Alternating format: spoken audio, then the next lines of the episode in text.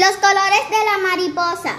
En el origen del mundo, Dios creó las flores para hacerlas más hermosas.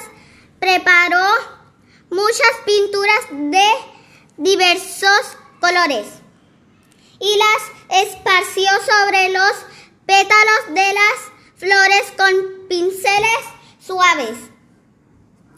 Trabajó, trabajó todo el día y en la tarde se sintió cansado.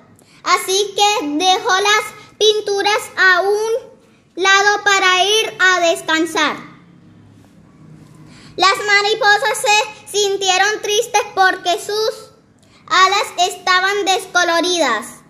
Después de las flores les tocaba eh, a, a ellas ser pintadas y eso no ocurriría hasta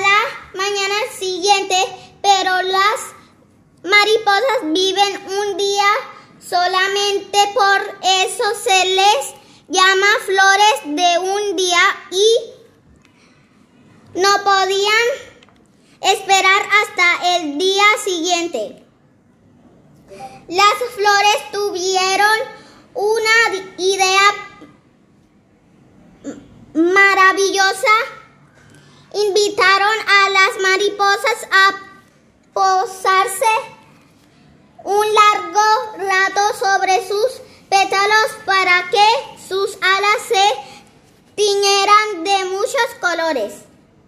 Aprovechando que la pintura estaba fresca, así lo hicieron las mariposas y en sus alas quedaron los colores de los pétalos mezclados de distintas formas.